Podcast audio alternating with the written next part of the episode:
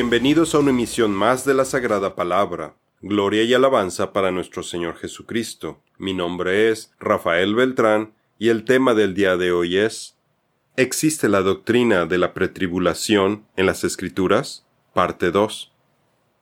En la emisión anterior comenzamos a ver algunas razones por las que la doctrina de la inminencia dentro de la doctrina de la pretribulación no está apegada a la Biblia. Ahora continuaremos viendo otros pasajes bíblicos que nos ayudarán a darnos cuenta que la segunda venida de Jesucristo no es inminente, sino que sigue un plan profético preciso y que nos ayuda a crecer nuestra fe. Por esta razón, en esta emisión incluiremos una advertencia para explicar por qué es tan peligrosa la doctrina de la pretribulación y por qué pensamos que puede convertirse en la base de la futura apostasía mencionada en segunda de Tesalonicenses 2.3. En esta serie de artículos le mostramos que la pieza del rompecabezas acerca del tiempo del rapto secreto de la pretribulación ha sido colocada incorrectamente, inclusive que ni siquiera es parte de las profecías bíblicas y que tampoco es secreto. Las siete iglesias del Apocalipsis.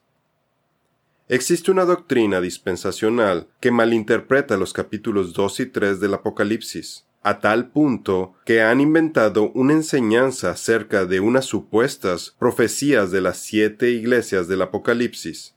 Sus promotores hicieron toda una elaborada historia que abarca dos mil años de la historia de la Iglesia, y llaman a este periodo la era de la Iglesia.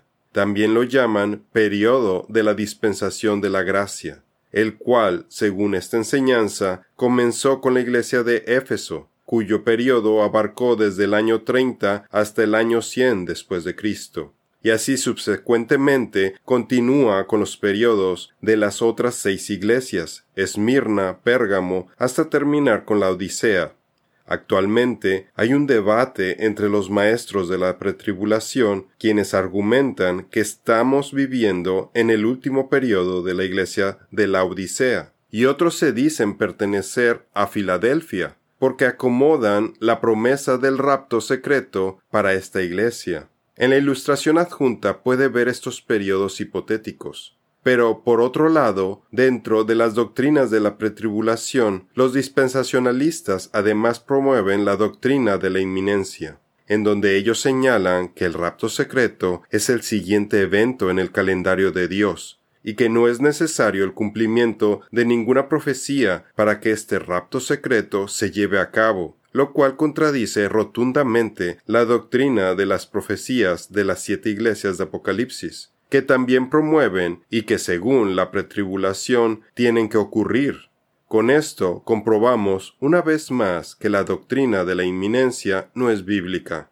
¿Se imagina si el rapto secreto hubiera ocurrido de manera sorpresiva, inminente, durante el periodo de la iglesia de Éfeso, antes de que ocurrieran las tribulaciones de la era de Esmirna, o que el inminente rapto hubiera ocurrido durante la iglesia de Filadelfia, antes de los terrores de la Primera y Segunda Guerra Mundiales, de forma que todos nosotros que vivimos en el así llamado periodo de la Iglesia de la Odisea estaríamos condenados a experimentar más de cien años de tribulaciones. Por lo que la doctrina de la inminencia no es tan inminente, si tiene que esperar al cumplimiento de las supuestas profecías de las siete iglesias de Apocalipsis. Todo esto son inventos que lamentablemente muchos cristianos han adoptado.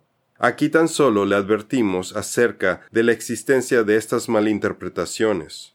Veamos a continuación algunos de los mensajes que Jesucristo dio a sus iglesias de Esmirna y Filadelfia en su momento, cuando estas iglesias estaban ubicadas en estas ciudades.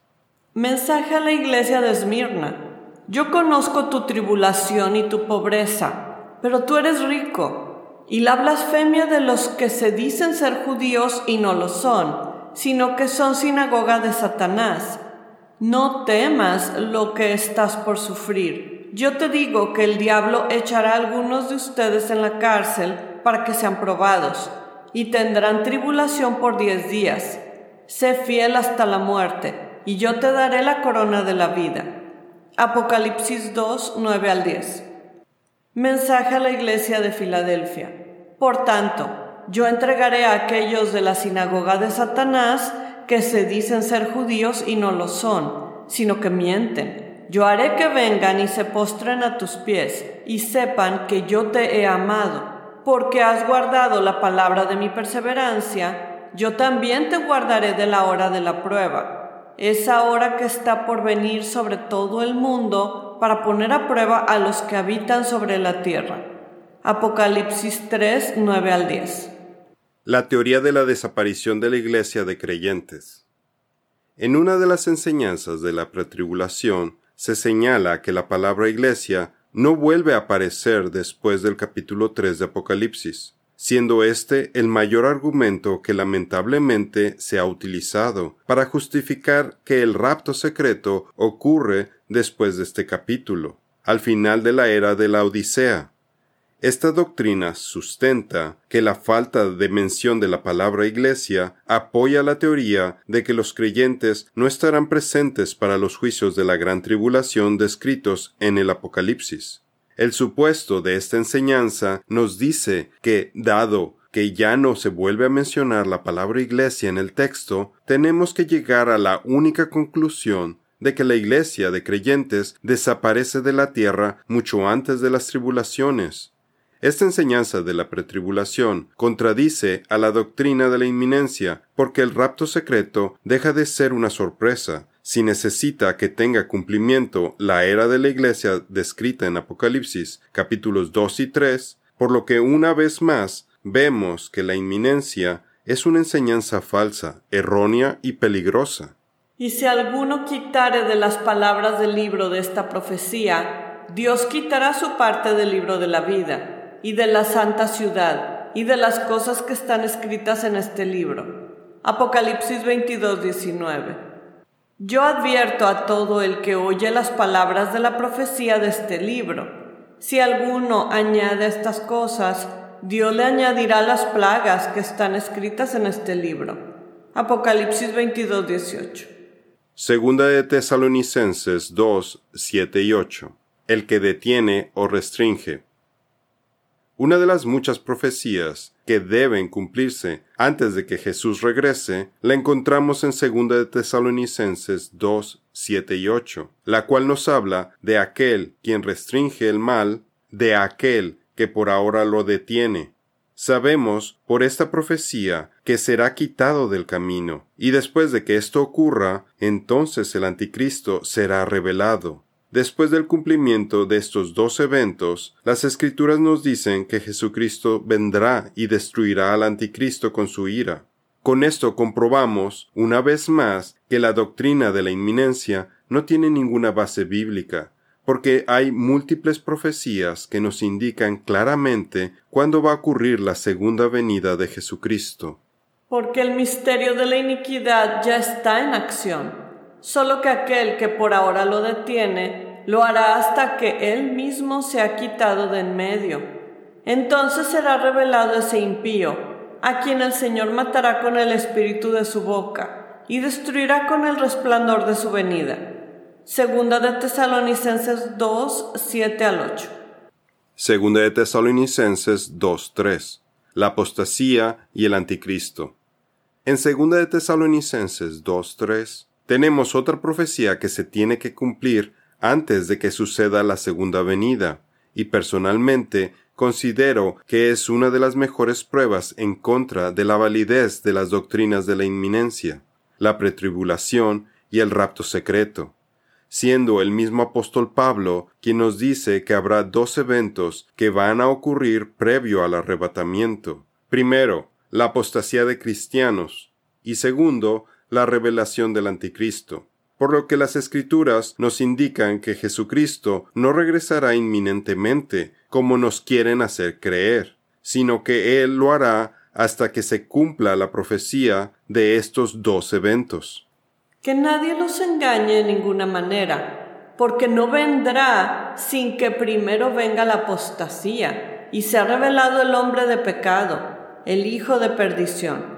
Segunda de Tesalonicenses 2.3. Es mi particular creencia que la doctrina de la pretribulación es muy peligrosa porque puede ser precisamente una de las causas por la que los cristianos perderán la fe y cometerán apostasía, que significa negar la fe en Cristo. Al sentirse desilusionados con las falsas doctrinas de la pretribulación y al ver que el rapto secreto no sucedió como ellos lo esperaban, y que siguen aquí en la tierra siendo aterrorizados por las tribulaciones de las que ellos creían iban a escapar evitando cualquier clase de sufrimiento y para las que no están preparados espiritualmente. Toda esta presión les desencadenará toda clase de dudas e incredulidad acerca del resto de las escrituras, lo que me temo los llevará a perder su fe en Jesucristo como su Salvador. Y como no van a estar preparados espiritualmente cuando el anticristo sea revelado y siendo víctimas de la influencia de las persecuciones, la desintegración de la sociedad, las guerras y demás juicios de Dios que mostrarán al anticristo con su gran engaño como el salvador de todos los problemas de la humanidad e inclusive llegarán a recibir la marca de la bestia al no identificarla como tal, porque de acuerdo a las enseñanzas de la pretribulación, el rapto secreto debe de suceder antes de que la marca de la bestia sea revelada, y así serán engañados fácilmente por Satanás. Por esto Dios les enviará un poder engañoso, para que crean en la mentira. Segunda de Tesalonicenses 2.11. Esto no será muy diferente a lo que ya ha ocurrido en el pasado. En tiempos normales, llenos de prosperidad, cuando miembros de alguna congregación cristiana se han convertido en víctimas de estafas con pastores que lamentablemente se han corrompido y han defraudado a los miembros de su congregación, he visto que ha sucedido varias veces este tipo de fraudes y han sido mostrados en programas de televisión como American Greed, en donde muchas personas han perdido los ahorros de toda su vida con los engaños de sus iglesias. Y luego de que esto les sucedió, estas personas se alejaron del cristianismo, la iglesia y también de Dios y de su salvación. Esas estafas son terribles. Es tremendo el daño que causan, ya que además de robarles su dinero, a muchas personas también les robaron su fe en Cristo. Las personas quedan tan heridas que no piensan en irse a otra congregación, sino que muchas cometen apostasía, y si esto ocurre en tiempos de prosperidad, ¿cómo reaccionarán los creyentes en la pretribulación cuando se desilusionen como cristianos cuya fe es en un Dios que no ven y que estén viviendo el periodo de juicios y de persecución en la gran tribulación? Dice Jesús, aquellos sobre la roca son los que cuando oyen reciben la palabra con gozo, pero no tienen raíz profunda creen por algún tiempo y en el momento de la tentación sucumben. La semilla que cayó entre los espinos son los que han oído y al continuar su camino son ahogados por las preocupaciones, las riquezas y los placeres de la vida y su fruto no madura. Pero la semilla en la tierra buena son los que han oído la palabra con corazón recto y bueno y la retienen y dan fruto con su perseverancia. Lucas 8, 13 al 15. Estos cristianos apóstatas, me temo, se convertirán en los más fervientes enemigos del remanente de creyentes en Jesucristo.